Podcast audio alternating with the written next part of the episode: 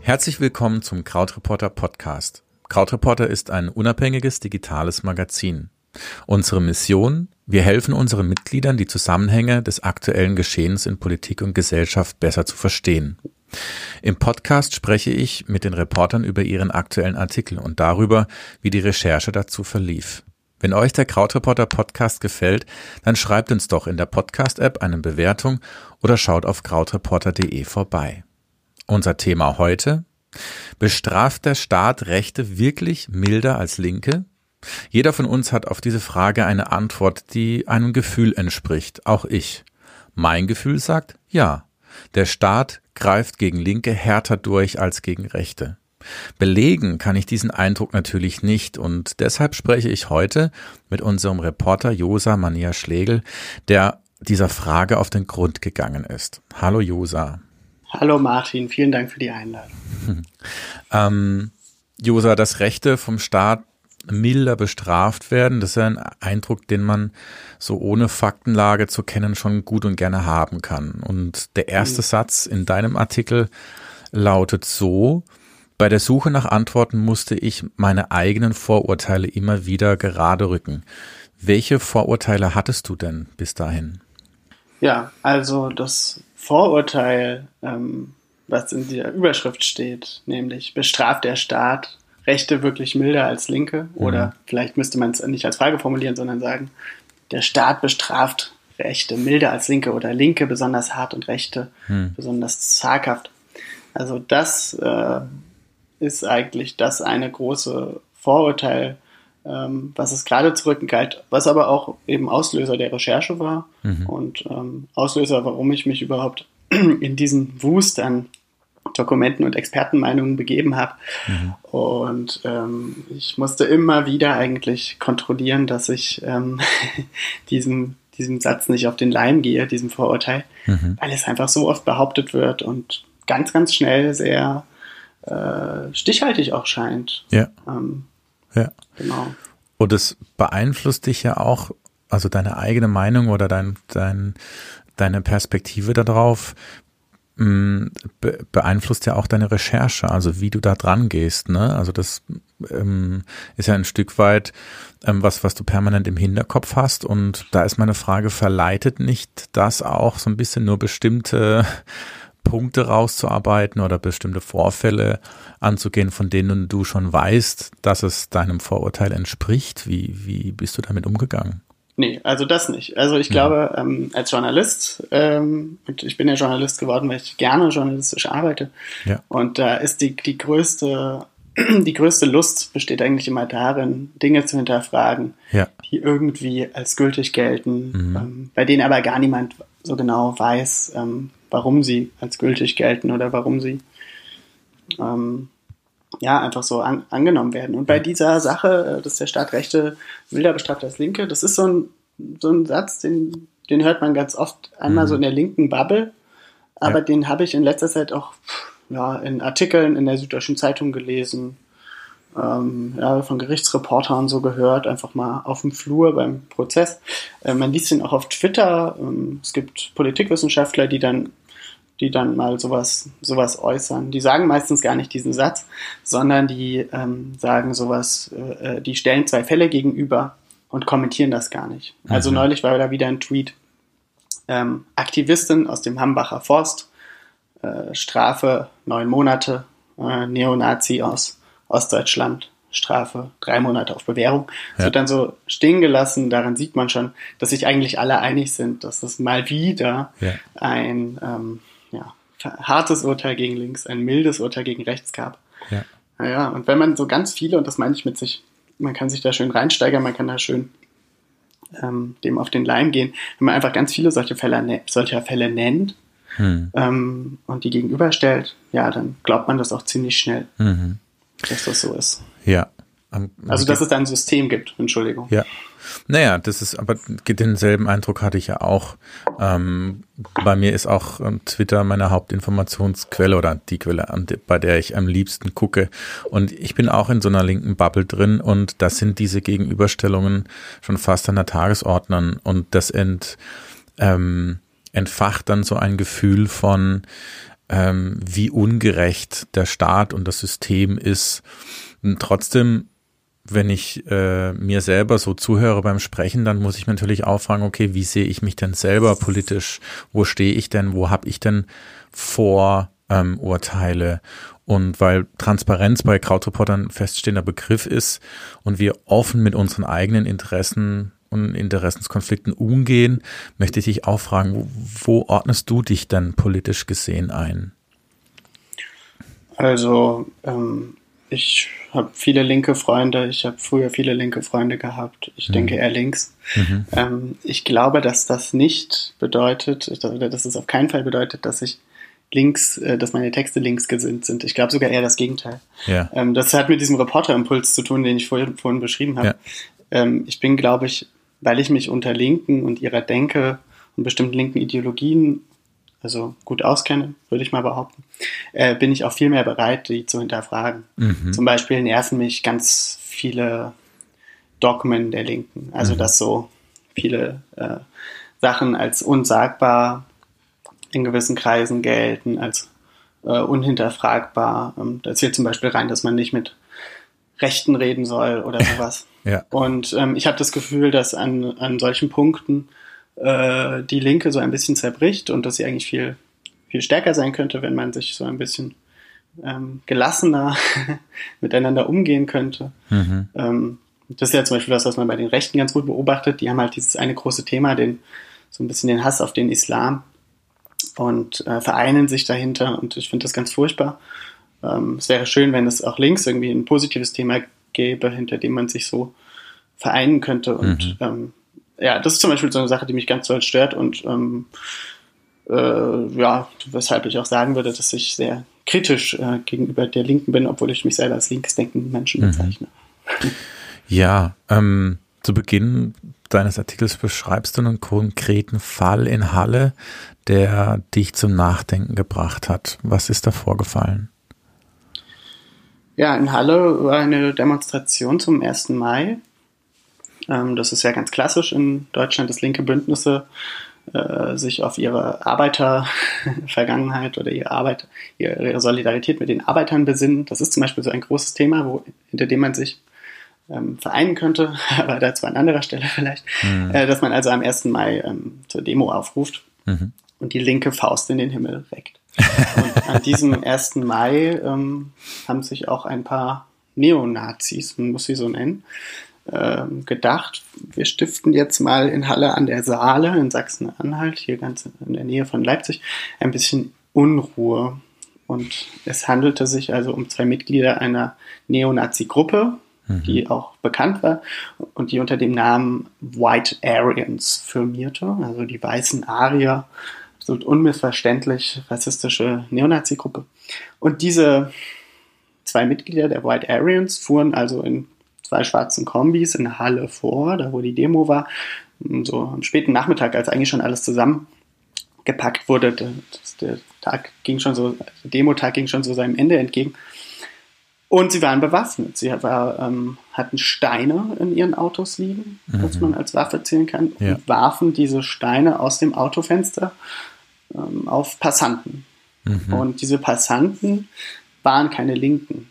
Also zumindest waren sie nicht an der Demo beteiligt, sondern es handelte sich um eine Gruppe Wanderer, die gerade ein paar Rucksäcken und wetterfesten Klamotten äh, auf der Suche waren nach einem schönen Grillplatz. In dem Rucksack hatte der eine einen Grill noch drin und die äh, bekamen jetzt also äh, aus einem Auto Steine ab hm. und wussten gar nicht, wie ihnen geschah. Da hielten die Autos auch schon an und der eine von den White Aryans stieg aus ähm, und hatte so ein, so ein ganz seltsames Teil in der Hand, was auf Fotos äh, außer wie eine Eisenstange, fälschlicherweise auch so bezeichnet wurde. Es handelte sich um ein Stück schweres Starkstromkabel, also was man sozusagen benutzt, um den Herd anzuschließen. Mhm. Da hatte er so einen Meter von in der Hand, ein schweres Stück und lief damit dann auf diese Wandergruppe zu und hat die dann da geprügelt.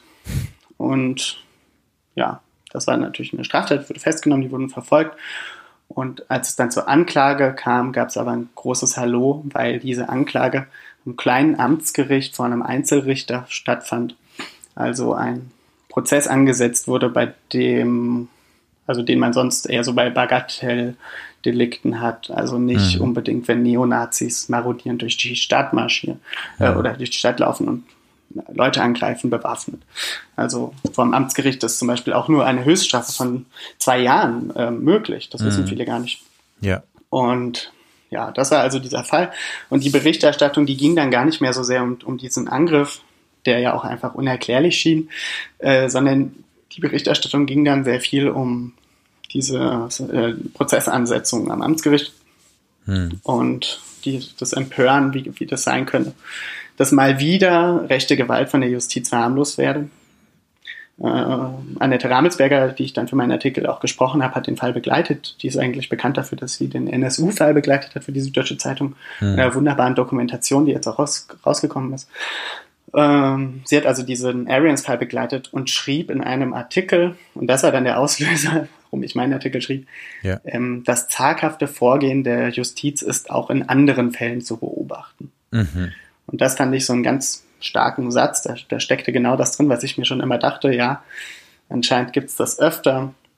Und vielleicht ist da sogar ein System und wir müssen uns das jetzt mal angucken. Mhm. Äh, eins vielleicht noch, der Fall wurde dann äh, von der Staatsanwaltschaft des Landgerichts, das dann aufmerksam auf diesen Fall wurde durch die Berichterstattung, ans Landgericht geholt. Und ja. die Arians wurden tatsächlich für drei Jahre noch was ähm, für, mit drei Jahren noch was äh, Freiheitsstrafe belegt. Ja. Also mehr als am Amtsgericht möglich gewesen wäre. Und man sah also die Empörung war zu Recht. Aber die nächste Frage, die sich mir stellte, war, ähm, ist da ein System? Also ja. passiert das öfter? Warum passiert das? Und wer hat da überhaupt ein Interesse dran, dass so ja. passiert?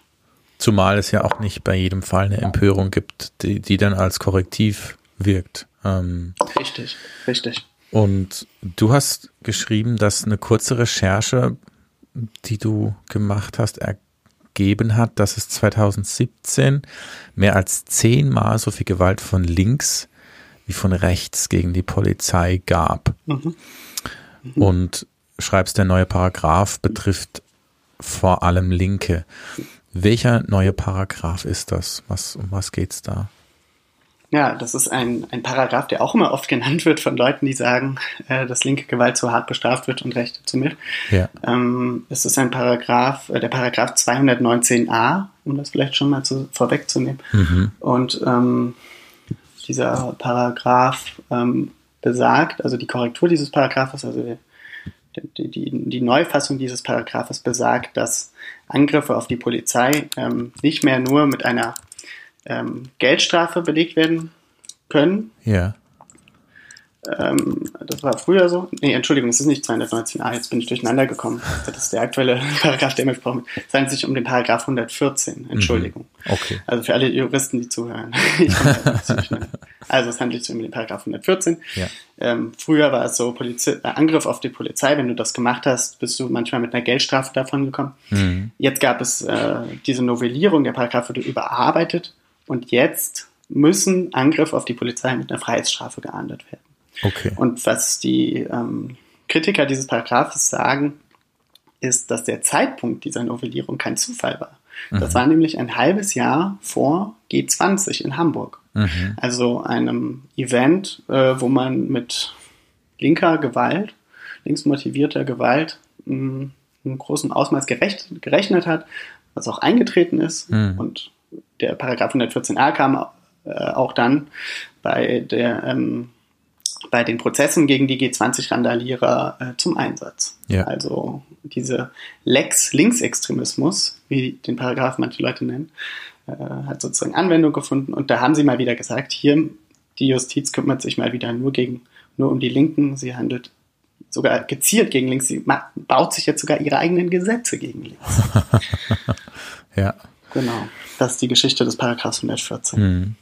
Ja, ich, ich möchte mal kurz auf die Zahl zurückkommen. Ähm, Ach ja. 2017 gab es zehnmal so viel Gewalt von links wie von rechts gegen die Polizei. Und ähm, wenn man das so ein bisschen weiterspinnt und denkt, dann wird einem schon klar, okay, Linke sind ja hier in dem Fall ja nicht nur Betroffene, sondern sind ja, sind ja auch Akteure. Ja? Also mhm. wer zehnmal so viel Gewalt gegen den Staat einsetzt, wie eben eine andere Gruppe, die da, da bist du für den Staat natürlich auch eine größere Bedrohung. Ähm, mhm. wie, wie siehst du das? Ähm, ja, ich finde deine Logik äh, total einleuchtend. Mhm. Also ähm, es ist so, dass ähm, äh, bei rechten Events äh, eher üblich ist, dass so für die Polizei applaudiert wird am Schluss zum Beispiel. Ja. Also nicht jetzt die ganz harten Neonazis, aber so bei, sag ich mal, rechtspopulistischen Events. Ähm, und bei linken Events, äh, dass man da halt immer wieder Gewalt gegen Polizei und Sicherheitsbehörden sieht. Und das waren ja. zum Beispiel 2017 1135 Gewalttaten gegen die Polizei von links. Und von rechts waren es nur 101. Wurde ja. eigentlich in der Statistik überhaupt nicht aufgeführt. Ja. Und man kann daraus durchaus den Schluss ziehen, ähm, dass Linke deshalb härter bestraft werden, weil sie eben den Staat angreifen und mhm. der Staat sich zur Wehr setzt. Mhm. Und ähm, das ist natürlich dann die Frage, äh, ist das Gesetz äh, so gebaut, dass mhm. es sich gegen die härter zur Wehr setzt, die, die den Staat angreifen, das, den das Gesetz ja schützen soll? Mhm. Oder sind es die Akteure? Sind es sozusagen die Richter, die selber sich angegriffen, bedroht fühlen? Sind es Polizisten, die Straftaten aufnehmen und besonders genau hingucken, wenn es von links kommt, mhm. weil sie eben selber von links angegriffen werden? Das war sozusagen dann die nächste Recherchefrage, die sich mir stellte. Und es gibt dazu eigentlich auch eine ganz interessante, interessante Geschichte hier in Leipzig. Da gab es mal einen Angriff auf das Amtsgericht. Ja. Ähm, es, dem, diesem Angriff ging ein, ein Selbstmord eines, ich glaube, es war ein Eritreer, ähm, ja. in einem sächsischen, einer sächsischen Kleinstadt voraus. Und dieser Selbstmord wurde ähm, fälschlicherweise als ähm, Mord gewertet. Also man dachte hier in der linken Szene, man hat das jetzt mit einem ähm, rechtsextremen Mord an einem, an einem äh, Geflüchteten zu tun. Und die Polizei tut nichts und jetzt muss man sich dagegen zur Wehr setzen. Später kam raus, äh, der arme Mann hat sich selbst das Leben genommen. Hm. Ähm, was er aber schon äh, zu spät war für die Linken, die dann nämlich hier äh, das Amtsgericht verwüstet hatten. Also mhm. die sind sozusagen durch die Stadt gezogen und haben so ein paar ähm, staatliche oder Objekte von staatlichen Institutionen angegriffen, unter anderem das Amtsgericht, ähm, mit Pflastersteinen die ähm, Scheiben entglast teilweise. Und eine dieser Scheiben, und das finde ich hochinteressant, äh, oder eins dieser Fenster besser gesagt, steht ähm, auf, immer noch jetzt auf halber Treppe im zweiten Stock des Leipziger Amtsgerichtes. Mhm. Also wie so ein Mahnmal, auch ohne Plakette oder irgendwie eine Erklärung steht das so einfach, hat man da hingestellt. Und ich finde, das ist ein ganz klares Zeichen dafür, dass man sich äh, linker, Gewalt, linker Gewalt in diesem Gericht sehr bewusst ist. Mhm. Man will ja offenbar ähm, an diesem Amtsgericht, dass die Mitarbeiter jeden Tag daran erinnert werden, dass es linke Gewalt gibt. Sie müssen ja jeden Tag an diesem Fenster vorbei und das angucken. Mhm. Und natürlich kann man dann unterstellen, dass das auch Einfluss auf ihre Arbeit hat. Warum denn nicht? Das sind ja auch nur Menschen am Ende. Ja. Ähm, ja, die Frage ist, lässt sich das irgendwie nachweisen? Lässt sich nachweisen, dass ein Richter härter gegen links urteilt, weil er jeden Tag an diesem Fenster vorbeiläuft? Und diese Frage ist verdammt schwer zu beantworten. Ja, ja gut, ich meine, es ist ja ähm, letzten Endes im Bereich des Ermessens der, die da entscheiden, lassen wir das jetzt reparieren oder ähm, lassen wir es stehen, um diesem Moment auch ein bisschen Zeit zu geben, dass er wirken kann. Weil ähm, mhm. ich glaube, wenn du halt auch so ein, ein Gebäude des Staates angreifst, dann ist es auch ein Statement. Also nicht nur das stehen zu lassen ist ein Statement, sondern auch die Aktion an sich. Und ähm, dass sich da Richter vielleicht auch angegriffen fühlen oder auch unsicher, ich meine, das verunsichert ja schon, ähm, im eigenen Hause quasi da kann man das schon mal stehen lassen. Also ähm, ähm, das ist ähm, sicher auch ähm, gut für Selbstverständnis, dass man auch weiß, okay, du arbeitest hier. Das bedeutet, dass du ähm, potenziell auch angegriffen werden kannst. Ja, durchaus. Ähm, Und einen rechten Angriff äh, gab es auf das Gericht nicht. Also ja. sozusagen der Vorwurf, wo ist die kaputte Scheibe von dem rechten Angriff, der erübrigt sich. Das Richtig. gibt es nicht. Ja. Ähm, genau. Und du schreibst an, an einer Stelle, dass ähm, jedes Mal ist jemand anderes schuld, dass zu zaghaft gegen rechts ermittelt wird. Mhm. Ähm, Das klingt so ein bisschen nach, dass man sich immer so einen Sündenbock sucht, um diesen Vorwurf aufrecht zu erhalten. Was hm. genau meinst du damit? Ja, das war ein Zeitpunkt meiner Recherche, wo ich ähm, mich dann eben gefragt habe, wer ist denn nun daran schuld, dass dieser Eindruck entsteht? Ja. Also sind es sozusagen die Richter, die zu mild gegen rechts urteilen? Hm. Oder sind es die Staatsanwaltschaften, die äh, in ihren Anklageschriften ähm, ja, den rechtsextremistischen Hintergrund verschweigen, so wie es, oder, oder ähm, nicht verschweigen, aber vielleicht kleinreden, so wie es eben in Halle der Fall war, mhm. äh, wo man den Fall am Amtsgericht verhandelt hat, anstatt am Landgericht. Ja. Andere Möglichkeit wäre, ist es die Polizei, die vielleicht, ja. ähm, wenn sie eine Straftat aufnimmt, bei rechten Tätern äh, eher abwinkt und bei Linken umso genauer hinschaut. Also ich habe ein bisschen geguckt, wo ist hier der Knackpunkt und habe mir dafür einige Fälle durchgeguckt, ähm, ich wollte diese Fälle auch, auch noch auflisten. Das hat sich dann als schwierig erwiesen, weil es ist nicht immer ganz klar, wer jetzt den Vorwurf macht. Manchmal ist es der Reporter, manchmal sind es die Opferanwälte, mhm. manchmal sind es die Opfer. Ähm, daran wird aber eigentlich schon diese Undurchsichtigkeit der ganzen Angelegenheit klar. Ja. Es ist nämlich, wie du schon sagst, immer jemand anderes schuld. Also wenn man sich die Berichterstattung anguckt zu, zu Fällen, äh, Prozessen gegen rechts, ähm, und da wird sozusagen der Vorwurf laut, es wurde verharmlost, dann ist was einmal die Staatsanwaltschaft, einmal die Polizei, einmal der Richter, ja. der zu mild, zu zaghaft vorgegangen ist. Ja. Und ja, das hat mich vor ein ganz schönes Problem gestellt, weil dadurch war dieses, diese ganze, dieser ganze Vorwurf, der Staat urteilt zu zaghaft gegen rechts, der war überhaupt nicht mehr greifbar. Mhm. Ähm, mhm. Es wäre viel einfacher gewesen, wenn das einfach immer die Staatsanwaltschaft ist, die, Schluss wär, äh, die Schuld wäre. Mhm. Hätte ich mich einfach auf die Staatsanwaltschaft gestürzt, hätte geguckt, wie sind die politisch eingestellt, wo haben die eine Möglichkeit, ähm, ihre Gesinnung in ihre Arbeit einfließen zu lassen und so weiter und so fort. Aber es war immer jemand anders und das ist, habe ich dann für Quatsch gehalten, mir diese Frage in jeder Institution zu stellen und habe dann sozusagen angefangen, Experten zu fragen, was sie denn glauben. Mhm. Sozusagen dann aufgehört mit den Zahlen, die Zahlen beiseite geschoben, habe gesagt, scheiß auf die Zahlen, die ja. sagen überhaupt nichts. Ja. Ich brauche jetzt Leute, die mir das erklären, die sich schon länger damit beschäftigen und die dazu vielleicht eine interessante Theorie haben, mhm. ähm, die ich in zwei, drei, vier Wochen, auf die ich nicht komme, weil die schon zwei, drei, vier oder Jahre oder Jahrzehnte sich damit beschäftigen. Mhm. Und da würde ich mal gerne einsteigen. Du hast ja vorhin schon anklingen lassen, dass du mit der Gerichtsreporterin Annette Ramelsberger von der Süddeutschen Zeitung gesprochen hast. Was hat die gesagt? Ja, also Annette Ramelsberger ist eigentlich ein wunderbares Beispiel dafür, wie, mit welcher Vorsicht dieser Vorwurf, um den sich hier alles dreht, zu genießen ist. Mhm. Ich glaube, Annette Ramelsberger ist die kompetenteste Gerichtsreporterin, die dieses Land hat. Mhm. Also, wenn es um Rechtsfragen geht. Ja. Ähm, dann steht sie wirklich über allem und weiß am besten Bescheid. Ja. Als ich mit ihr telefoniert habe, konnte sie mir trotzdem nicht so ganz so genau sagen, ähm, woher nun dieser ähm, Vorwurf kommt. Das wird okay. so zackhaft gegen rechts ermittelt.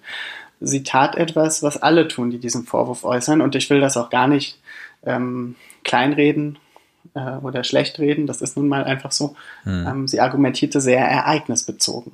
Das heißt, sie fing an, Fälle aufzuzählen, in denen aus ihrer Sicht und auch sehr offensichtlich zu zaghaft gegen Recht ermittelt wurde. Mhm. Und das tat sie eine Weile und ich hörte ihr zu und irgendwann sagte ich mir, Mensch, äh, stimmt ja, Wahnsinn, mhm. schlimm, schlimm, mhm. schlimm. Ähm, wurde mir aber gleichzeitig bewusst, dass man das genauso gut auch andersrum tun könnte. Ja, wenn man mhm. sich Einzelfälle greift, dann kann man ein bestimmtes Bild von der Wirklichkeit zeichnen. Ich wollte ja äh, was, was sehr Allgemeines aussagen, was sehr Generelles, dass ich, ja, also eine allgemeingültige Aussage mhm. tätigen. Mhm. Und auf die kamen wir nicht so richtig. Also mhm. sie hatte dann Ideen, wen ich fragen könnte. Ich glaube, sie ist da vielleicht dann auch natürlich nicht tief genug in dem speziellen Spezialthema, das ich mir da ausgesucht habe. Um, ihre These war dann vielleicht, ähm, will man ja Rechtsextreme immer möglichst schnell aus dem Gerichtssaal schaffen. Mhm. Also sie sagte, vielleicht ähm, ähm, sind die so ein, so ein Thema, mit dem sich die Justiz lieber nicht so lange befassen will und man will die mal möglichst schnell raus. Die sind irgendwie igitt. Und naja, ein kurzer Prozess heißt nun mal auch ein mildes Urteil, weil um ein hartes Urteil zu verhängen, brauche ich oftmals eine sehr genaue Beweislage und muss sehr viel Zeit investieren. Das heißt, wenn ich sage, ich mache kurz einen Prozess, dann kommen die Angeklagten oft auch gut davon. Mhm. Das war so ein bisschen irritiert. So fand ich auch ganz, ganz gut, ließ sich aber am Schluss nicht, nicht belegen, leider. Mhm. Was auch ein bisschen an der Zahlenlage liegt, weil es nicht viele Studien zu diesem Thema gibt. Ich musste mhm. alles selbst erheben. Mhm. genau. Sie du sagte mir aber vielleicht das noch, ähm, dass sie, dass sie das eben auch oft hört. Also sie, sie ja. ganz oft mit Opferberatungsstellen, Anwälten ähm, telefoniert und das immer wieder hört, dass verharmlost wird. Also sie bestätigte mir sozusagen, dass sie auch diesen Eindruck hat. Und das fand ich natürlich ähm, sehr äh, förderlich für meine Recherche. Fand das ja, ja, weil dann da, damit war ich ja nochmal bestätigt, dass ich mich sozusagen auf einem Weg befinde, der irgendwie interessant ist, von mhm. dem ich mhm. aber dadurch immer noch nicht genauer wusste, wo der jetzt hinführt. Mhm. mhm. Ja, das sieht man mal, wie äh, wie wichtig das ist, zu reflektieren, ähm, was die eigene Position und dann auch zu gucken, wie argumentiert jemand. Ja. Ähm, du hast außerdem noch auf Facebook in der Juristengruppe deine Frage gestellt oder das mhm. so quasi zur Diskussion gestellt. Was war denn äh, das Feedback, das du bekommen hast? Ja, das ist also eine, eine äh, Gruppe auf Facebook, die nennt sich Jura Fragen und Antworten und die hat 25.000 Mitglieder. Mhm. Und ich dachte, äh, Schwarmintelligenz, wenn du da deine Frage reinstellst, dann kriegst du einfach die Antwort. Ja. Ich dachte, jetzt bin ich sozusagen auf die Goldader gestoßen. Macht Sinn. Was passiert, ja, was passierte war, ich wurde ein bisschen ausgelacht. Also ähm, es kamen Leute und sagten, das ist ja ähm, ein schönes Doktorarbeit-Thema, was du dir da ausgesucht hast, also für die nächsten zehn Jahre. Also schrieb mir jemand in einer Privatnachricht. Okay. Ähm, oder ähm, hier, was willst du denn, du Journalist? Ähm, also ich paraphrasiere jetzt. Ähm, das ist was für die Wissenschaft. Aha. Die Leute hatten recht. Ja, also ähm, weil sie wussten, um diese Frage zu klären, gibt es nur eine Möglichkeit, man muss Urteile gegenüberstellen. Man muss sozusagen ähm, sich mal Prozesse gegen Rechtsextreme angucken wegen Sachbeschädigung und die vergleichen mit Prozessen gegen Linksextreme wegen Sachbeschädigung. Mhm, mhm, Muss dann noch gucken, dass diese Taten sich ungefähr ähneln, dass die mhm. ganze, der ganze Prozess sich ungefähr ähnelt, also die, die ganze Ansetzung, mhm. die, die Gerichtsform und so weiter und so mhm. fort. Das alles wirklich hoch, äh, also sehr genau überprüfen und dann gucken, wie waren da die Urteile und warum waren die vielleicht mal milder, mal härter. Also das ist wirklich was für, für Juristen, die was vom Fach verstehen. Das war mhm. nichts für mich. Mhm. Ähm, das wäre ein bisschen äh, Laien, also Theater geworden, wenn ich mich daran versucht hätte. Das habe ich nicht gewagt. Also mhm. da wäre nicht viel rausgekommen. Ja. Ähm, zumal man dann ja nur die Sachbeschädigung hat. Was ist mit den Körperverletzungen? Und dann ja. hat man die Sache, dass sich die einen Körperverletzungen gegen die äh, hauptsächlich gegen den Staat richten, bei Rechten richten sich Körperverletzungen gegen Andersdenkende, gegen vermeintliche Ausländer. Mhm. Also das ist total schwer, da irgendwas zu vergleichen. Und mhm. ich habe dann geguckt, ähm, ob das vielleicht nicht schon mal jemand gemacht hat und fand nichts. Habe auch nochmal die Juristen aus der Gruppe konsultiert, ob die mal in ihren Datenbanken gucken können, ja. ähm, was sie ja ständig machen müssen für ihr Studium. Mhm. Fanden da auch nichts. Gibt es offensichtlich nicht. Das hat noch kein Jurist gemacht, hm. Rechte und Denke äh, oder Urteile gegen rechts und links gegenüberzustellen. Und vor dieser Tatsache stand ich dann erstmal, ja. weil mir dann ja bewusst wurde, da musst du das jetzt selber machen. Ähm, ich gab, es gab aber noch, wenn ich das noch erzählen darf, zu diesem Punkt, natürlich unsere hervorragende Schwarmintelligenz der Krautreporter-Community. Mhm. Und wie ich meine Frage in die KR-Gruppe stellte und über die Mitglieder-Newsletter rausgab, kamen da unheimlich viele Antworten zurück, Ideen, mhm. konstruktiv, total konstruktiv. Mhm. Und ähm, einige Leute wiesen mich auf einen Mann hin mit dem Namen Emil Julius Gumbel.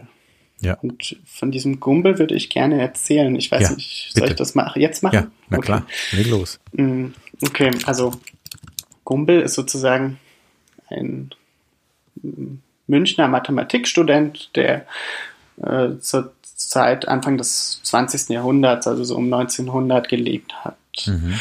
Und der also ähm, dann zur Zeit des Ersten Weltkriegs ähm, einige Schicksalsschläge erlebte. Ja. Er wurde eigentlich, wollte er in die Luftfahrt, ähm, wollte ein großer, ein großer Ingenieur werden. Seine Eltern hatten sich auch sehr viel von ihm erhofft, von seiner Karriere, aber was passierte? Der Krieg kam und mhm. der Krieg nahm ihm sein Cousin und dann sein Bruder Paul Gumbel hieß der. Mhm. Er verlor also zwei Familienmitglieder und das traf ihn sehr schwer und er schmiss das mit dem mit der Luftfahrt hin. Mhm. Er wollte jetzt kein Luftfahrtingenieur werden, er wollte jetzt so Pazifist werden, so eine Art Berufspazifist. Er wollte sich jetzt beruflich damit auseinandersetzen, wie kriegen wir hier eine gerechtere Welt hin. Mhm. das hieß nicht, dass er, er war ja Mathematiker, jetzt seine Zahlen aufgab. Also er begann jetzt zum Beispiel von Marx äh, mathematische Werke, die kennt heute kaum jemand, Marx mathematische Werke, ja. äh, die äh, nochmal durchzurechnen und Fußnoten zu erstellen und so. Das ist okay. so klassische wissenschaftliche Arbeit. Ja. Und machte dann also das. Und dann war der Krieg vorbei und es kam das Jahr 1922 und das ist ja eine Zeit, die gerade total in ist. Äh, deshalb wissen wahrscheinlich alle, wovon ich rede. Also wer Babylon Berlin guckt oder sowas, mhm. der weiß, mhm. dass das eine wilde Zeit ist, ähm, mhm. in der aber leider auch wieder das Morden beginnt, mhm. weil sich in der Weimarer Republik rechte und linke Gruppen bekriegen. Und eine Gruppe, die da vor allen Dingen aktiv ist, ist die SA. Mhm. Und diese SA zieht marodierend durch die Städte.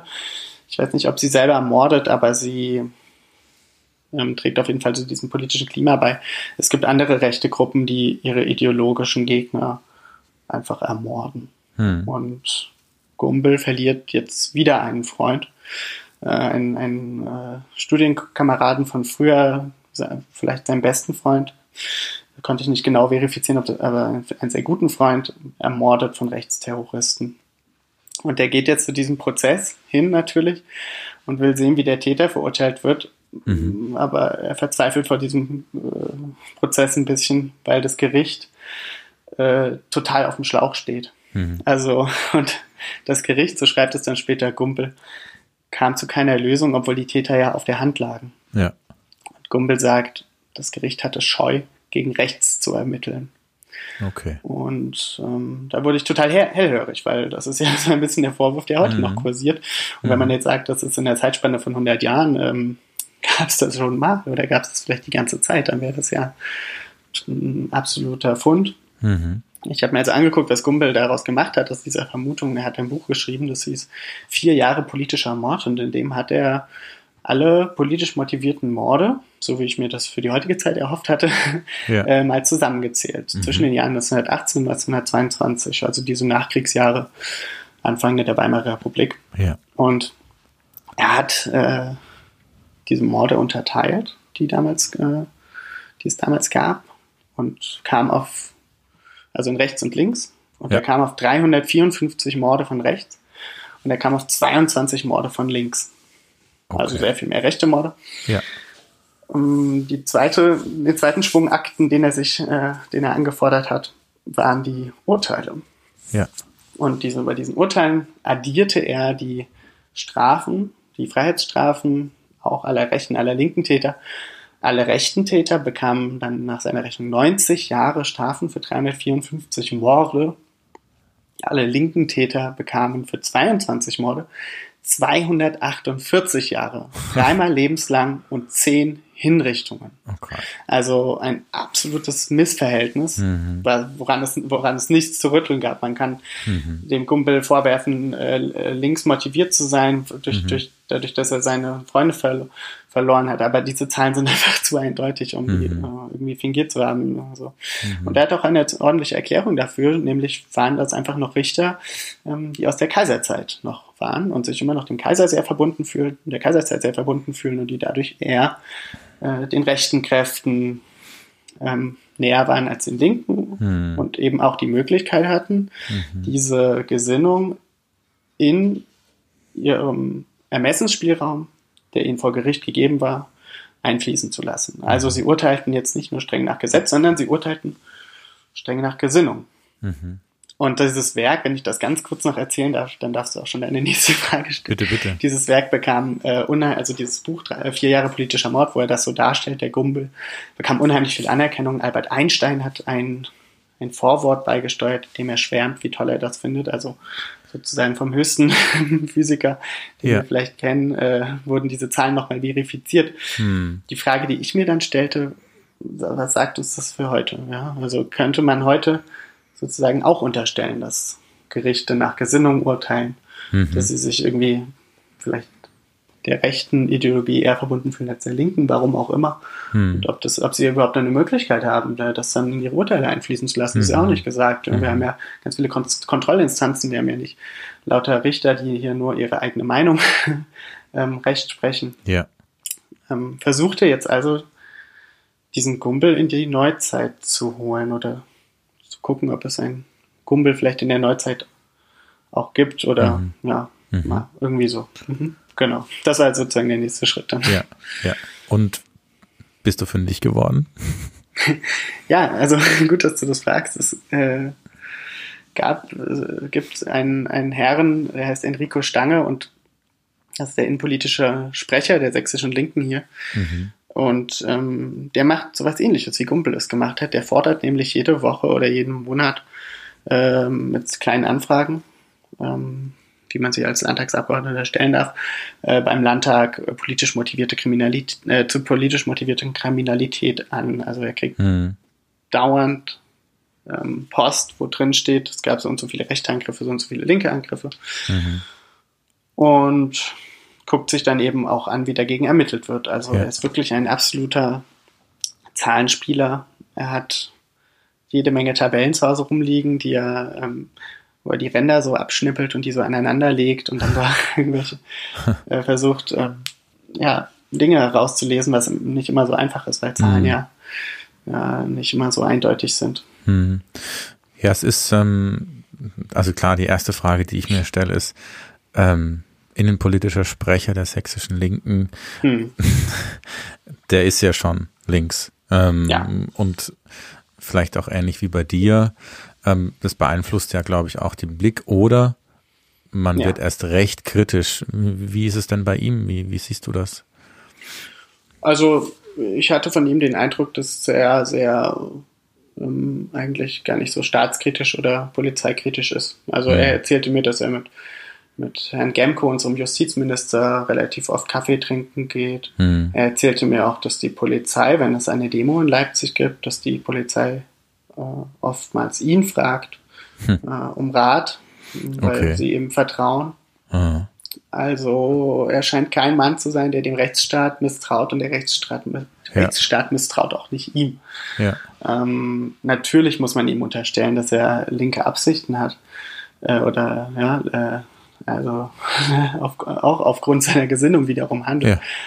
Also habe ich einfach mal versucht, ähm, seine Daten zu bekommen, die er da sammelt, denn die sind ja unbearbeitet, die kommen mhm. ja so vom Ministerium, an denen kann er ja nichts, nichts mhm. tun. Und mal, ähm, ihn mal fragt, was er daraus so liest. Mhm. Und ja. Und deshalb. also in deinem Artikel führst du da ganz konkret einen Fall an, bei dem dieser Enrico Stange ein bisschen in eine Falle gelaufen ist, weil er September 2016 dachte, mit Zahlen offenlegen zu können, dass der Staat linke Straftäter eben härter bestraft als Rechte. Ähm, wie ist er in die Falle gelaufen und wie genau sieht das aus? Ja, das ist eigentlich eine total spannende Episode, weil hm. das genau zeigt, wie leicht man mal wieder sich da hineinsteigern kann in diese Vermutung, dass der Staat so hat, äh, zu zaghaft gegen rechts ermittelt. Mhm. Ähm, also der, der Stange, und deshalb habe ich die Geschichte von Gumbel ihm so ein bisschen gegenübergestellt, obwohl man natürlich die Weimarer Republik jetzt nicht mit unserer Demokratie vergleichen kann. Ja. Ähm, auch wenn sie auf demselben Grundgesetz natürlich aufbaut. ähm, aber ähm, was der Stange gemacht hat, der Linke, der hat dasselbe gemacht wie Gumbel. Der mhm. hat äh, die Straftaten von links und rechts gegenübergestellt äh, den ähm, von der Polizei ähm, ermittelten, äh, äh, den Polizeiermittlungen gegen links und rechts. Also auf der einen Seite Straftaten, auf der anderen Ermittlungen. Mhm. Und links hatte er ähm, 382 Straftaten, rechts 1269. Okay. Das äh, ist jetzt also nicht diese Körperverletzung von äh, Polizisten, die wir vorhin hatten, wo die Linken mehr sind, sondern es sind allgemein Straftaten, da gibt es einfach deutlich mehr von rechts. Das ist auch bundesweit so, das ist nicht ungewöhnlich. Ja. Das liegt einfach an den Hakenkreuzen und Hitlergrüßen und mhm. eben diesen äh, Straftaten, die verfassungsfeindlich sind. Die treiben mhm. das so in die Höhe. Naja, jedenfalls hatte er also diese, diese Zahlen für Sachsen. Ja. Und ähm, die waren etwa im bundesweiten Verhältnis, also erstmal nicht weiter verwunderlich, aber er rutschte dann sozusagen eine Spalte weiter und guckte, gegen welche Fälle denn nun auch ermittelt wurde. Mhm. Und da wurde Herr Stange dann stutzig, so wie auch Kumpel einst stutzig wurde. Er sah nämlich, dass links 48 Fälle bearbeitet wurden und rechts 56, also mhm. etwa ähnlich viele und eben nicht äh, ein Viertel nur, mhm. so wie es ja sozusagen, wenn man das jetzt so runterrechnet, eigentlich logisch wäre und hatte dann eben den Eindruck, dass die Polizei dreimal so viele rechtsextreme Straftaten erfasst hatte, aber etwa gleich viele bearbeitet hatte. Mhm. Und da wurde er wütend. Mhm. Er schrieb auf seine Webseite, man darf keinesfalls einen politischen Filter einsetzen und postete da diese Zahlen, hm. also eine Anklage an die sächsische Polizei. Sie ermittele ja zu zaghaft gegen rechts, aber hart gegen links. Hm. Und so war das dann erstmal. Ähm, er war dann auch relativ froh, muss man sagen, über diese Erkenntnis. Ich meine, ja. er selber traut, vertraut, äh, misstraut dem Rechtsstaat vielleicht nicht, aber viele seiner Kollegen tun es und hm. ähm, ich glaube oder ich kann mir vorstellen, dass er dafür auch Anerkennung bekommen hat. Hm. Denn wenn man erstmal was mit Zahlen belegt hat, dann ist das einfach stichfest. Dann kann man ja. damit hausieren gehen, da kann man Wahlkampf mitmachen, damit ja. kann man alles Mögliche machen. Mit Zahlen hm. sind super mächtig, glaube ich. Ja, das wenn Problem man sich das, war, also wenn ich mir das so anhöre, dann klingt es auch ähm, was soll da jetzt noch passieren? Ja. Aber dann ist doch was passiert. Ja, da passiert was. Also wir haben jetzt also den Eindruck, dass genauso hart ermittelt wird, aber es drei oder viermal mehr Straftaten gibt von rechts. Mhm. Also da eher ein Auge zugedrückt wird. Mhm. Ähm, eines Tages bekommt Herr Stange aber eine E-Mail und der Absender dieser E-Mail ist Patrick Kleine.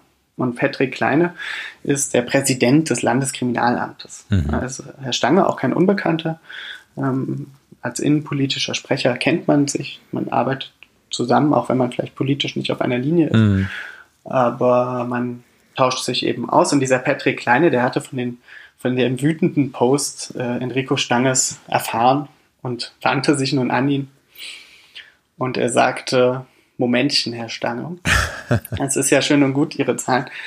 Aber kommen Sie mal in mein Büro. Und ich mhm. erkläre Ihnen mal, ich gewähre Ihnen mal einen Blick hinter die Kulissen und zeige Ihnen, wie diese Zahlen zustande gekommen sind. Und dann werden Sie vielleicht Ihre Meinung mit dem politischen Filter revidieren. Mhm.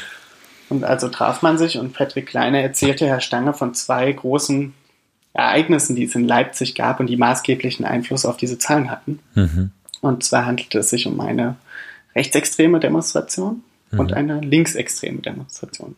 Also in beiden Fällen ähm, illegal oder ausgeufert. Ja. Jedenfalls beides sehr gewalttätig. Ähm, ich fange mal mit der Linken an, weil die zuerst war. Ähm, da, dem ging voraus, dass eine Neonazi-Demo im, ja, so ein bisschen abseitig des Leipziger Südens angemeldet war. Die liefen da so hin und her. Aber äh, von links meldete man natürlich Protest an und dieser Protest, den verlegte man äh, in die Südvorstadt und nach Konnewitz, also das linksgeprägte Viertel Leipzigs. Und dort kam es zu Ausschreitungen. Also ich mhm. war dort selbst zugegen und äh, ich habe Leipzig so noch nie gesehen. Das war Wahnsinn und es war auch furchtbar. Mhm. Äh, es war ein Gewaltexzess. Also es, auf jeder Kreuzung im Süden ähm, brannten Mülltonnen, okay. Stühle, Container. Man hatte alles auf die Straße gezogen, was irgendwie brennt. Man hatte Barrikaden gebaut. Mhm. Ähm, es gab eine Straße, wo die Polizei sich irgendwann, in die sich die Polizei zurückgezogen hat und dann so vermummte Gruppen, man weiß dann natürlich nicht, sind das jetzt Linke oder sind es irgendwelche Krawalltouristen. Es können sich ja auch dann wiederum irgendwelche Fußballhooligans, die total unpolitisch sind, darunter mischen. Mhm. Ähm, die ähm, griffen nun aber diese Polizei da an, warfen Steine, es war eigentlich ein furchtbares Bild. Mhm. Äh, es ging noch bis spät in die Nacht und sogar ich wurde ähm, von der Polizei gejagt, weil ich mich einmal an der falschen Stelle befand und dann eben der so ein Polizeitrupp eine äh, Raumgewinnung äh, mit, der Raum, mit dem Raumgewinn begann, so nennen die das. Das weiß ich von, von einem befreundeten Polizisten. Hm. Und wenn die Raumgewinn machen, dann rennen die einfach alles nieder. Dann rennen die auf, auf, auf eine Richtung, in der die einfach Platz haben wollen. Ja. Und manche mit dem Tomfahrer draußen, also mit dem Knüppel. Ja. Und da will man nicht im Weg sein, da muss man wegrennen und das ist krass, weil ich war da als Reporter, ich war da nicht als Demonstrant. Ja. Äh, und habe auch gesehen, wie ältere Leute mit dem Wasserwerfer attackiert wurden. Also das war einfach eine total hemmungslose ähm, Lage, also mhm. von, beid, von beiden Seiten absolute Eskalation und es äh, gab natürlich Verdächtige und die wurden mit den Kameras der Polizei auch erfasst. Da gibt es ja immer diese BFE-Einheit. Ja. Ähm, die werden dann relativ schnell, werden diese Kamerabilder im ähm, Van der Polizei, in diesen großen Wägen, da in diesen Wannen nennt man die, glaube ich, mhm. ausgewertet und dann werden die Leute identifiziert und rausgezogen, mitgenommen, dann kommen sie in die äh, Gefangenen-Sammelstelle, dann wird relativ schnell der Prozess gemacht, dann wird ein Urteil gesprochen, zack, mhm. das geht da sau schnell, weil mhm. du einfach alles dokumentiert hast mittlerweile. Mhm. Ähm, ich glaube, sieben, sieben Leute wurden dann auch dazu Freiheitsstrafen, mit Freiheitsstrafen belegt oder mit Geldstrafen. Mhm. Auf jeden Fall gab es Verurteilungen relativ schnell, war das alles vom Tisch. So, jetzt kommen wir zu der zweiten Demonstration und die ähm, spielt sich wenige Monate später wieder im Süden Leipzigs. Mhm. Und ähm, ich möchte ein bisschen ausholen, weil das eine sehr interessante Geschichte ist. Mhm. Äh, es ist der Jahrestag von Legida, dem Leipziger Pegida-Ableger. Und der, die, der Legida feiert seinen Geburtstag in der Innenstadt Leipzigs und die ganze Polizei ist dorthin abgezogen und eigentlich sind auch ziemlich viele linke Gruppen dort unterwegs, hm. zugegen, die dagegen demonstrieren. Auch rechte Gruppen, also der Fokus der Stadt liegt im ähm, Zentrum. Und mhm. nun passiert Folgendes. Nun bekommt die Polizei, die Thüringer Polizei war es, die am Hauptbahnhof stationiert ist, bekommt eine Funkdurchsage, ähm, linke Spontandemonstration in Konnewitz, also mhm. wieder im Süden. Und innerhalb von zehn Minuten fahren die in den Süden und sehen da so eine Gruppe, paar hundert waren das, größere, große Gruppe, muss man wirklich sagen, mhm. schwarz vermummter Menschen mit einem Banner, auf dem sowas steht wie ganz Konnewitz heißt die Polizei, offensichtlich linksextremer Mob, der geradewegs auf ihre Polizei ihren Polizeiposten zusteuert. Hm. Auf den Polizeiposten in Konnewitz. Und also im Begriff ist, den zu verwüsten. Das glauben die Polizisten jedenfalls und nähern sich vorsichtig dieser Gruppe von allen Seiten, um die so ein bisschen einzukesseln mhm. und diesen Angriff zu verhindern. Mhm. Und nun passiert aber das Folgende. Die Gruppe lässt den Banner fallen und läuft an der Polizeistation vorbei. Und ich war natürlich beim Prozess äh, und da haben äh, auch Polizisten, also zum Prozess um diesen, um diesen Abend, und da haben auch Polizisten ausgesagt, die haben gesagt, sie konnten nicht glauben, äh, wie sie sahen, äh, dass die Linken ihre Polizeistation versch verschonen. Mhm. Im selben Moment realisierten sie, das sind keine Linken, ja. das sind Neonazis, Rechtsextreme. Manche Polizisten erkannten den einen oder anderen Fußballfan wieder, es waren also auch Hooligan-Gruppierungen von Hallischen FC und Lok Leipzig die sich dort alle versammelt haben, die sich über eine WhatsApp-Gruppe verabredet haben, hm. um den linken Leipziger Stadtteil Konnewitz in Schutt und Asche zu legen.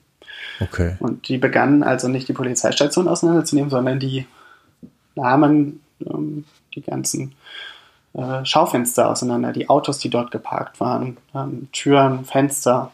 Es wurde, wurde, wurden Raketen in Fenster geschossen, die teilweise in die Wohnungen von Leuten, die dort lebten, ähm, explodierten. Ich weiß von hm. Freunden, die dort wohnen, dass sie mit Knüppeln in ihrer Wohnung standen und gebetet haben, dass niemand die Tür eintritt.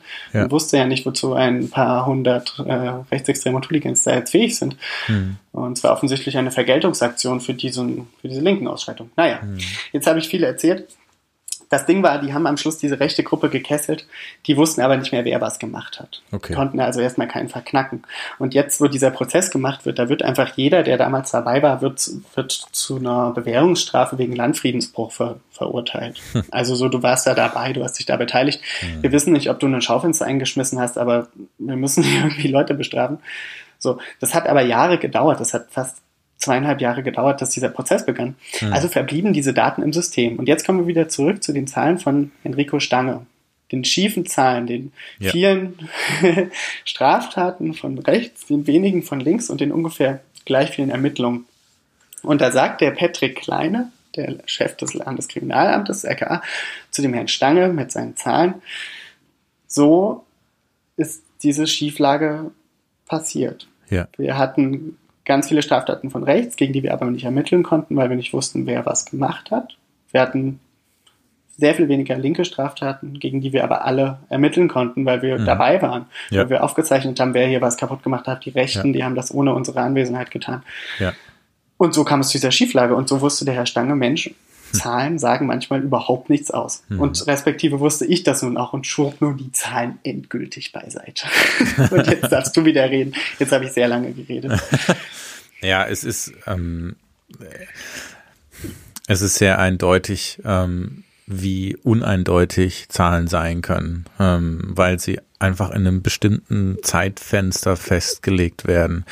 Und ähm, alles, was davor und danach passiert, kann nicht ähm, äh, mit einbezogen werden. Und somit ähm, entstehen einfach Fehler. Und ähm, das naja, das macht natürlich ähm, auch was ähm, mit ähm, mit solchen Statistiken, ja, weil man selber dann auch immer auch kritisch drauf guckt und weiß, okay, ähm, was ist denn, wo, und also bei mir ist es so, wenn ich jetzt heute drüber nachdenke, über diesen Fall, und ich habe es ja vorhin auch gesagt, wenn man die Zahlen so nebeneinander stellt, wie das der Enrico Stange gemacht hat, dann ist das sehr eindeutig. Und ich glaube, die Gefahr ist, daraus einen Schluss zu ziehen, ähm, aus zwei Zahlen einen Schluss zu ziehen, der rückführend was mit der Rechtsprechung zu tun hat, weil ähm, das geht halt an der Stelle einfach zu weit. Es verleitet natürlich, ja, weil man natürlich quasi ähm, meint, jetzt moralisch auf der richtigen Seite zu sein, aber der Fall zeigt, naja, es gibt halt Dinge, die siehst du eben nicht und die zeigen mhm. dir diese Zahlen auch nicht. Ähm, und es geht noch ein bisschen weiter bei dir in deinem Artikel. Da geht es nämlich auch darum, um Symboliken, um äh, Sprüche, um Hitlergrüße. Mhm. Und ähm, dieses Thema Sprache ist ja im, ähm, im rechtsextremen Raum noch mal was anderes wie im linksextremen Raum, weil Rechtsextreme einfach ähm, Sprüche, ähm, Sätze und Symbole übernommen haben, die per Gesetz seit Jahrzehnten verboten sind und es trotzdem schaffen, durchzukommen, weil das Gesetz ähm, auch die Schwachstelle hat, dass es bestimmte Symbole und bestimmte Sätze verbietet, aber eben darauf beschränkt ist. Und mhm. ähm, du schreibst, dass ähm, Rechtsextreme sich dem angepasst haben. Du sagst, Rechtsextreme sind subtiler geworden und dadurch schwerer für das Gesetz zu greifen. Mhm. Ähm, wie, wie kommst du auf dieses Wort subtil? Was genau meinst du damit? Mhm. Ja, vielleicht muss man äh, erstmal damit anfangen, was strafbar ist. Mhm. Das finde ich nämlich sehr interessant. Ja. Äh, das wusste ich vor dem Artikel auch noch nicht, vor der Recherche. Ja. Ähm, und dazu muss man wissen, wie unser Gesetz entstanden ist. Mhm. Und unser Gesetz, unser Grundgesetz ist eigentlich eine Reaktion, so wie es jetzt ist, äh, auf den Nationalsozialismus. Mhm. Also man hat sozusagen in der Weimarer Republik, wo wir durch Menschen wie Emil Julius Gumbe gesehen haben, dass äh, man gegen rechts nichts, nicht, nichts tun kann, weil die Richter einfach machen, was sie wollen. Und wenn sie politisch gesinnt sind, dann kommen, gehen uns die Rechten durch die Lappen und dann kommt Hitler und putscht und mhm. plötzlich befinden wir uns mitten im Dritten Reich.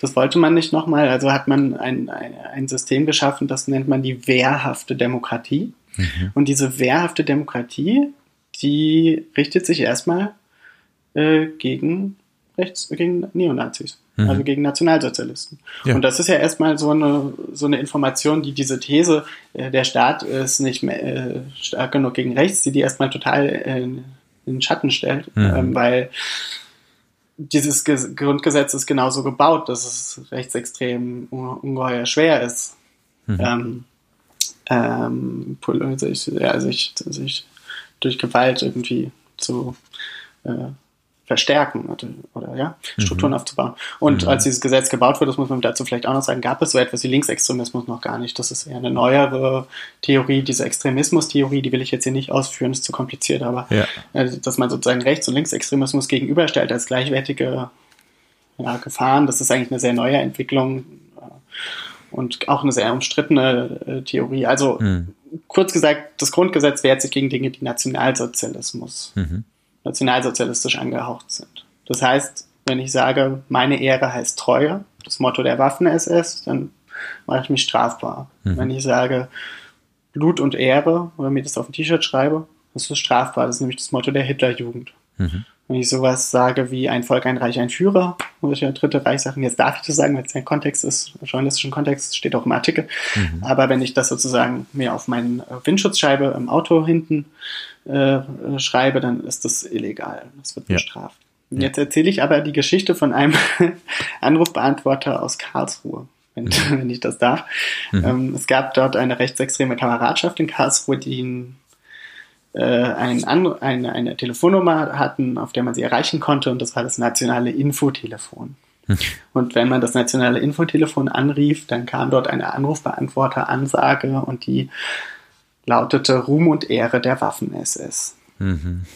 Ähm, und an, diesem, an dieser Geschichte erkennt man jetzt, ähm, dass dieses Gesetz da sich stark gegen Nationalsozialismus richtet, aber man dieses Gesetz, wenn man clever ist, und man muss gar nicht so clever dafür sein, auch relativ leicht umgehen kann. ähm, mhm. wir haben hier also den Satz Ruhm und Ehre der Waffen-SS auf diesem Anrufbeantworter. Ähm, und wir wissen ja von gerade eben, dass das Motto der Waffen-SS, also genau, die Waffen-SS gibt es. Und das Motto ist meine Ehre als Treue. Das hat damit jetzt nichts zu tun. Da steckt aber schon das Wort Ehre drin. Mhm. Dann haben wir das Motto der Hitlerjugend, Blut und Ehre. Und jetzt mhm. haben wir Ruhm und Ehre der Waffen-SS. Also kurz gesagt, als Laie habe ich gedacht, das ist ja hoch illegal. Ja. Und das dachte auch das Landgericht Karlsruhe und verurteilte die drei Mitglieder des Nationalen Infotelefons. Ja, wegen äh, verfassungsfeindlicher Aussage. Mhm. Und was jetzt passierte ist, die gingen in Revision vor den Bundesgerichtshof und der hob das Urteil wieder auf. Also plötzlich weil? war das nicht mehr illegal, weil der Spruch zwar den Losungen der Waffen-SS und der Hitlerjugend sehr ähnlich war, aber eben nicht ähnlich genug. Das heißt, mit dem Gesetz, so wie wir es haben, hm. war der Anrufbeantworter nicht dingfest zu machen. Der hm. war legal.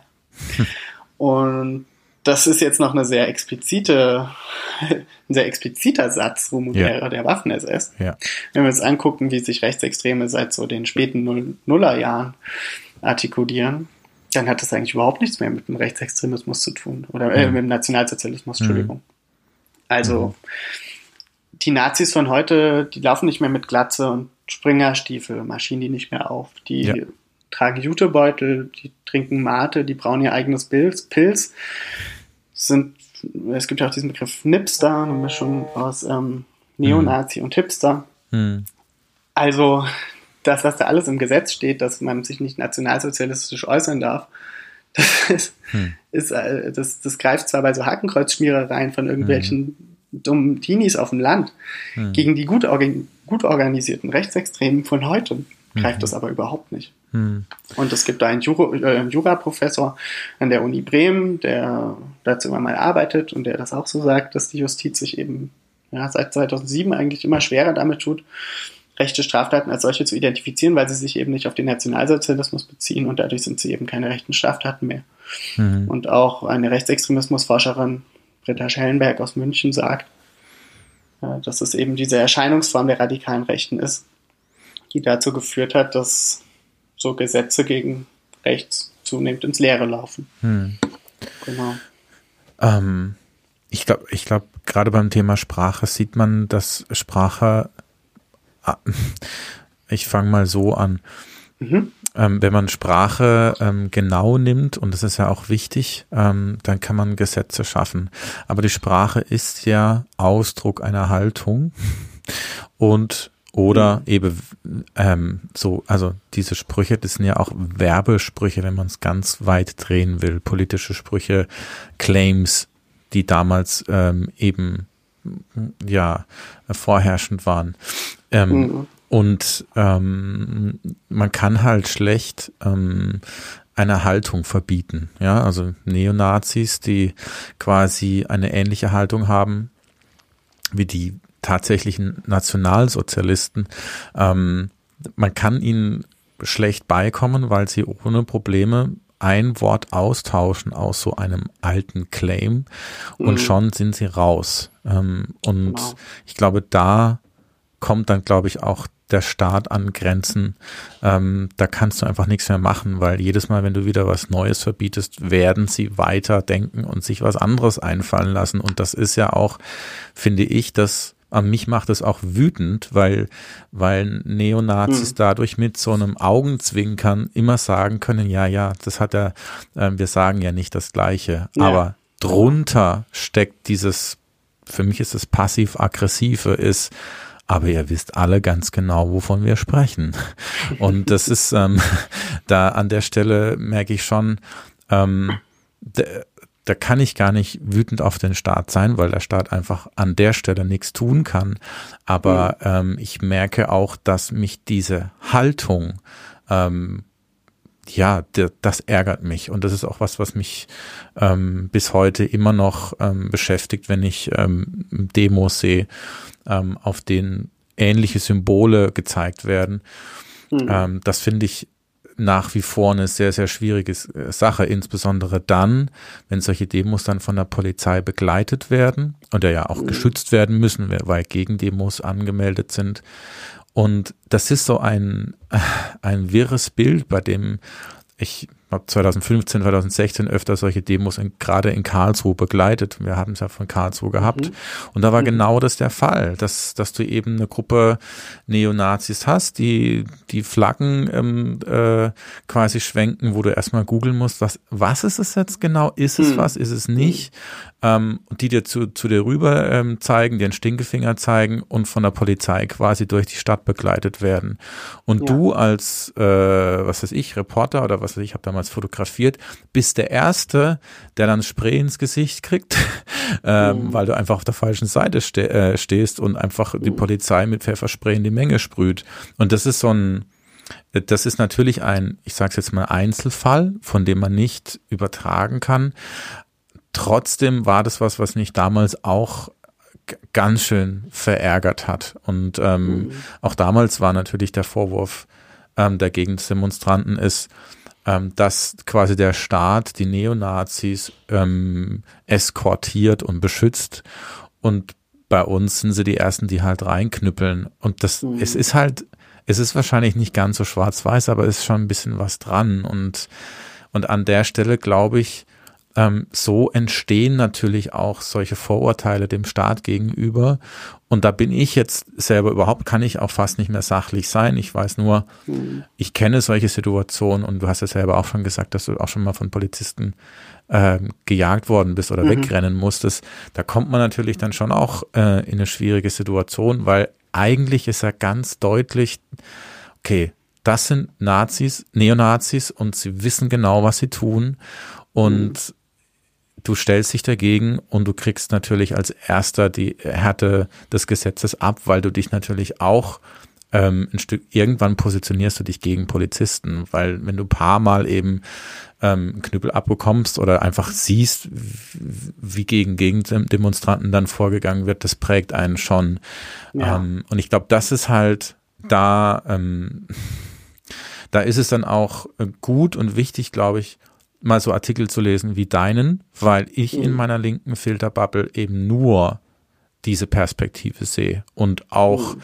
zum Teil verstehen kann, wenn Leute aus der Antifa sagen, dass sie der Polizei einfach nicht trauen, weil sie zum einen Rechte eskortieren und weil sie zum anderen ja auch ähm, in den eigenen Reihen Rechtsextreme haben. Und da da vermischt sich das alles so und da wird mhm. viel zusammengeworfen und da kommt, glaube ich, auch ähm, Frust her. Und mhm. jetzt geht es natürlich nicht nur bei uns so quer durch die Gesellschaft, sondern du hast in deinem Artikel einen Richter gefunden, der mhm. vormittags ein NPD-Demo ähm, erlaubt hat und dann mhm. nachmittags selbst dagegen demonstriert hat. Und das, das zeigt ja schon, ähm, wie, äh, wie komplex die Angelegenheit ist. Mhm. Ähm, was weißt du über diesen Richter? Hast du mit ihm gesprochen? Ja, ähm, bevor ich auf den Richter komme, würde ich ja. sehr gerne noch ähm, zwei Punkte zu, zu den Demonstrationen sagen, weil mir mhm. das sehr wichtig wäre. Mhm. Es ist so, dass der Richter, äh, das, das, das bildet den Schluss meines Artikels und den habe ich gewählt, weil der sehr zum Nachdenken anregt und ich muss eingestehen, dass äh, meine Recherche keine hundertprozentig eindeutige Antwort ergeben hat. Ja. Ähm, ich finde das nicht unbedingt schlimm, weil die Welt ist nicht schwarz und weiß. Ja. Ähm, ja, wenn, man, wenn man eine eindeutige Antwort hätte, müsste man misstrauisch werden. Mhm. Ähm, ich glaube, es ist genau richtig so. Mhm. Ähm, aber ich möchte noch mal vielleicht eine kleine Denkanregung geben ähm, zu dem, was wir gerade eben gesagt haben. Ja. Es gab nämlich noch einen, einen Juraprofessor, mit dem ich gesprochen habe aus Potsdam. Mhm. mhm. Und der sagte mir, ähm, der Rechtsextremismus sei wie eine Hydra. Ja. Immer wenn er mit ihr, immer wenn man ihr einen Kopf abschlägt, wachsen zwei neue nach. Mhm. Und er meinte das so ein bisschen auf die, auf, in Bezug auf den, auf den Rechtsextremismus und auf die Justiz, dass man also sich vielleicht deshalb scheut, so hart gegen rechts vorzugehen, weil die Nazis das vielleicht stärker noch machen, mhm. weil sie dadurch vielleicht noch aggressiver waren. Das ist eine sehr vage These. Er konnte ja. das jetzt gegenüber nicht so ganz klar begründen, aber er sagt noch etwas anderes, was ich sehr wichtig fand, und das ist, ähm, ja, es stimmt schon, dass, ähm, dass das Gesetz sich ganz klar auf den Nationalsozialismus bezieht. Wenn ich allerdings ähm, das als Richter will, dann kann ich die Dinge trotzdem verbieten. Also das ah, ja. Gesetz weist da, weist da eine hohe Variabilität oder eine sehr hohe, also sehr dynamisch an der Stelle. Ja. Ich kann das Gesetz mhm. da sehr doll biegen und formen. Mhm. Mhm. Und jetzt denke ich wieder an das Fenster im Amtsgericht. und wenn ich also an einem Punkt bin, wo ich das Gesetz biegen und formen kann und sagen kann, ja, das ist Nationalsozialismus oder nein, das ist kein Nationalsozialismus und ich laufe aber jeden Tag an diesem Fenster vorbei mhm. oder ich werde jeden Tag als Polizist von Linken angegriffen, von Rechten ja. nicht so. Ja. Und das prägt irgendwie mein Bild und ich will denen ja. überhaupt nichts Böses unterstellen. Ja. Das sind auch nur Menschen. Ja. Und dann ist das vielleicht der Moment, wo was passiert und mhm. wo ein bisschen eine Schieflage entsteht. Und deshalb mhm. eben auch dieser Eindruck. Mit Zahlen lässt sich das nicht belegen, aber das ist mhm. aus meiner Sicht so eine ganz gute Erklärung. So die zweite Sache, die ich sagen will, ist, dass das Demonstrationsrecht natürlich ein ganz tolles ist. Und immer wenn ich eine NPD-Demo sehe, dann denke ich auch immer daran, ähm, dass das auf eine gewisse Weise auch gut ist, dass die das machen. Hm. Nicht, dass da Nazis aufmarschieren, aber dass da Leute sich zeigen und was wiederum bedeutet, dass wir als ähm, Verteidiger der Demokratie uns auch zeigen können. Hm. das ist wieder so eine Sache, die mir an der Linken nicht so gefällt, nämlich dass sie vor allem damit beschäftigt ist, gegen Dinge zu sein. Also immer die Gegendemo anmeldet, aber halt ja. sehr selten für etwas ist. Ja. Und ja, dieses Demonstrationsrecht, das ist halt in der Zeit entstandene Anti-Atomkraftbewegung. Also eigentlich ist das ein pro-linkes Gesetz hm. wieder. Jetzt wird es halt vor allen Dingen, jetzt ärgert man sich immer, dass die Nazis das nutzen, um aufzumarschieren. mit ihren cleveren Sprüchen, die sich gerade so am, am Rande des Nationalsozialismus bewegen, hm. äh, so an die Leg Legalität schlängeln. Mhm. Hm. Ähm, genau, jetzt hatten wir es also von Gerichten, die rechtsextreme Demos auch verbieten können, wenn sie wollen. Ja. Jetzt hast du aber den Richter Hasenbeck angesprochen, ja. der NPD-Demos als Verwaltungsrichter in Weimar erlaubte. Ähm, mhm. Vielleicht ganz kurz, Weimar ist äh, meine Heimatstadt und Weimar ist aber auch immer die Lieblingsstadt Adolf Hitlers gewesen, so hat ja. er das genannt. Also Weimar und Berlin ähm, fand er ganz toll und das äh, finden das auch Rechtsextreme toll und marschieren gerne in Weimar auf und Michael Hasenbeck, der Richter, der ehemalige Verwaltungsrichter. Ähm, dem kam dann also die Aufgabe zu, ähm, zu gucken, ob die Demo genehmigt ist oder nicht. Mhm. Und das Interessante an dem Richter Hasenbeck ist, dass er ein sehr politischer Mensch ist. Also wenn er gerade nicht im Dienst ist, dann ist er auch noch Stadtrat in Weimar mhm. und dann ist er auch noch Mitbegründer des Bürgerbündnisses gegen Rechtsextremismus. Ah, ja. Und das ist eigentlich so das größte linke Bündnis, was es in Weimar gibt. Ja. Die machen so relativ clevere Aktionen gegen rechts. Zum Beispiel machen die eine Sache, ähm, die gucken, wann geschichtsträchtige Daten sind. Also der Geburtstag von Adolf Hitler mhm, mh. oder die Bombardierung mhm, ähm, Dresdens oder Weimars oder was man mhm. zum Anlass nimmt. Also alle ja. Daten, wo Rechtsextreme gerne aufmarschieren. Der 1. Mai gehört übrigens auch dazu, weil sich natürlich auch Rechtsextreme gerne ja. mit den Arbeitern solidarisieren und wollen, ja. dass sie ihre Parteien wählen. ähm, so, und an diesen Daten, die gucken die sich im Kalender raus und melden für diese Daten Demos selber an, an geschichtsträchtigen Orten. Also hm. in Weimar gibt es zum Beispiel das Gau-Forum, das ist ein, ein, ein riesen Teil, äh, ich glaube, von Albert Speer entworfen, ziemlich sicher. Und mhm. war eben so ein Prunkstück Nationalsozialismus. Und da meldet das, das Bürgerbündnis gegen Rechtsextremismus am Führergeburtstag am Gau-Forum eine Demo an. Warum machen die das? Nicht, weil die da aufmarschieren wollen, sondern damit die Nazis das nicht machen können. Ah, ja. Man nennt das äh, Vorratsanmeldungen, die hat man dann eben so in der Schublade. Ja. Und wenn die Neonazis dann kommen und sagen, hier, wir würden gerne ähm, was ist 14, 14. April, ich weiß es gerade nicht, am Geburtstag von Adolf Hitler vom Raufharum aufmarschieren und sagt die Stadt, ähm, die da auch gerne mitspielt, tut mir leid, da ist schon eine Demo. Ja. Und das machen die eben an allen möglichen Daten, an allen möglichen Orten, mhm. so dass die sich also nicht irgendwelcher Symbolik bedienen können. So, das ist nur so eine Sache, die die mhm. machen. Und da ist eben dieser ehemalige Verwalt oder damalige Verwaltungsrichter Michael Hasenbeck auch dabei, macht diese Vorratsanmeldung.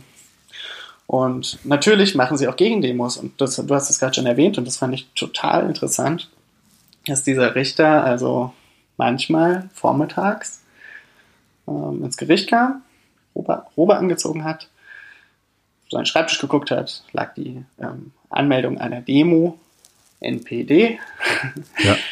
ähm, hat das dann geprüft mit seinem Gericht. Demo wurde erlaubt, war mhm. also durchs Gesetz gedeckt, die NPD durfte aufmarschieren.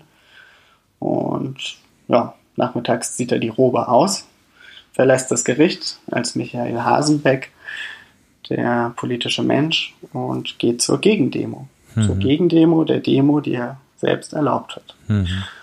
Ja. Und äh, dazu kann man sich viele Fragen stellen. Ich finde, man lernt daraus eine ganz große Lektion, nämlich, dass Richter einen hohen Berufsethos haben, dass, sie, mhm. dass es Richter gibt. Und es gibt ja diesen einen und es gibt auch mehr, wie Hasenbeck denken, ähm, die ihre Gesinnung nicht ins Gericht reinlassen, mhm. die also professionell arbeiten. Und ja. ich finde, jeder, der sagt, der Staat urteilt so hart gegen links und bei, gegen die Rechten, da ist man ja auf dem rechten Auge blind und da ist man zu mhm. zaghaft. Diesen Menschen möchte ich eigentlich sagen, vergesst nicht Michael Hasenbeck, den Richter aus Weimar, mhm. der, den, dem werdet ihr damit nicht gerecht. Mhm. Der tut das nämlich genau mhm. anders. Und ihr werdet den ganzen Hasenbecks dieses, dieses Landes nicht gerecht und ähm, der Vorwurf wird damit so ein bisschen haltlos am Schluss. Und das gefällt mir eigentlich ganz gut, wenn so, ja. Ja. so eine Plattitüde ein bisschen haltlos, ein bisschen kipplich, ein bisschen auf Türen an den Füßen steht ja. plötzlich und nicht mehr ganz so stimmt und man die Dinge mhm. nochmal neu hinterfragen muss und ein bisschen zweifeln muss. Ähm, und am Schluss schreibst du ähm, so eine Art Zusammenfassung, die das Thema, finde ich, ganz toll ähm, abrundet, aber auch erklärt, wo nochmal, wo das Problem liegt. Und du schreibst, man könnte sogar noch weitergehen und sagen, dass linke Justiziabler als Rechte sind, dass ihre Straftaten leichter anzuzeigen sind. Ein Ausländer, der von einem Neonazi angegriffen wird, muss den Angriff erstmal zur Anklage bringen. Tut er das nicht, kommt der Neonazi vielleicht davon. Und drei von vier rechtsextremen Gewalttaten sind, laut BKA, rassistisch motiviert. Der mhm. Polizist dagegen, der eine Flasche aus dem schwarzen Block gegen den Helm bekommt, muss per Gesetz Anzeige erstatten. Gegen den häufig linken Täter wird dann ermittelt. Und drei von vier rechtsextrem, linksextremen Gewalttaten richten sich eben gegen die Polizei. Und das genau. ist, glaube ich, ähm, die perfekte Umschreibung unseres Problems. Weil damit, damit ist auch ähm, tatsächlich aus den Angeln gehoben, die verallgemeinerte Feststellung, die ich ja zu Beginn unseres Podcasts, wo ich auch gesagt habe, gefühlt würde ich da ja dazu sagen, dass der, dass der Staat härter gegen links vorgeht als gegen rechts, mhm. aus den Angeln gehoben, weil es einfach an zwei konkreten Beispielen auch zeigt, wie, ähm, wie das komplexe System ist. Und wir haben halt einfach nicht nur den Staat und Rechts- und Linksextreme, sondern wir haben den Staat, wir haben Rechts- und Linksextreme, wir haben Richter, wir haben Menschen, die angegriffen werden und von links werden eben hauptsächlich Polizisten angegriffen. Und damit ist natürlich eine Schieflage garantiert. Ähm, und das finde ich schön, dass du das am Schluss auch nochmal so zusammengeschrieben hast, ähm, weil das einfach ähm, auch zeigt, dass du auch einen Weg gegangen bist und äh, du mit dieser Recherche ähm, auch besonders kritisch warst mit dir selber. Ähm, und das muss ich echt sagen, das, das schätze ich, ähm, wenn jemand das kann. Wenn jemand sagt, ich habe zwar eine Meinung, aber ich werde jetzt deswegen genauer hinschauen. Und ähm, wie geht's dir jetzt hinterher damit? Bist du ich weiß nicht, ob man da zufrieden sein kann. Das ist ja, ähm, letzten Endes hast du ja auch deinen Horizont erweitert. Wie, wie ist das für dich so nach dieser Recherche?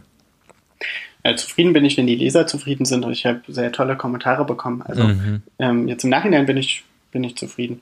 Ja. Ähm, ja, muss ich schon sagen. Ja, man darf doch auch zufrieden sein mit seiner Natürlich, klar. ähm, genau. Aber was Fall. mir das, äh, diese Sätze, die du gerade nochmal zitiert hast aus dem Artikel, ähm, also dass es eben typisch rechte Straftaten gibt und typisch linke und ja. die Rechten eben äh, die Linken eben äh, viel einfacher zu ermitteln sind, weil ja. die Polizei zur Anzeige bringen muss und das steht, mhm. stand nicht drin, dass die, der Polizei vor Gericht besondere Glaubwürdigkeit geschenkt wird. Es gibt so eine Art Glaubwürdigkeitsvorschuss, den Richter Polizisten entgegenbringen, weil Polizisten ja sich eh schon in ihrem Berufsalltag mit so Rechtssachen beschäftigen. Das heißt, mhm. man glaubt einem Polizisten eher als einem Bürger, der vielleicht mhm. nicht so ganz weiß, was er vor Gericht soll. Mhm ja, das zeigt mir, dass dieser Vorwurf, den wir ganz am Anfang hatten, dass der jetzt schon haltlos ist und nicht zu belegen, mhm. aber dass man irgendwie erklären kann, woher er kommt. Und mhm. ähm, dass, äh, vielleicht, da vielleicht sogar eine Körnchen Wahrheit drin steckt. Ähm, aber man diesen, das nicht so richtig dem, dem Staat unterstellen kann. Das ist eher, es hat was mit der Vergleichbarkeit von rechts und links zu tun. Ja. Und die ja. ist einfach irgendwie nicht gegeben. Also ja. sehr schwer, sehr schwer links und hm. rechts motivierte Gewalt zu vergleichen einfach. Ja, ja wir genau. haben jetzt eine Stunde 15 Minuten wow. gesprochen. So lange war ich noch nie bei dir. naja, das Thema gibt auch viel her. Ähm, und das Schöne ist ja auch, dass du viele ähm, Beispiele nennen konntest, also Geschichten erzählen konntest zu dem Thema.